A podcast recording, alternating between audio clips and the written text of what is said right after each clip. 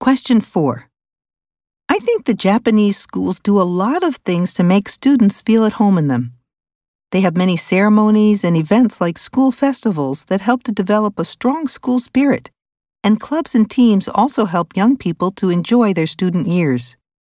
Also, instead of janitors, the students do most of the cleaning in the school, and I think that this also contributes to helping them feel a sense of pride and responsibility toward their school.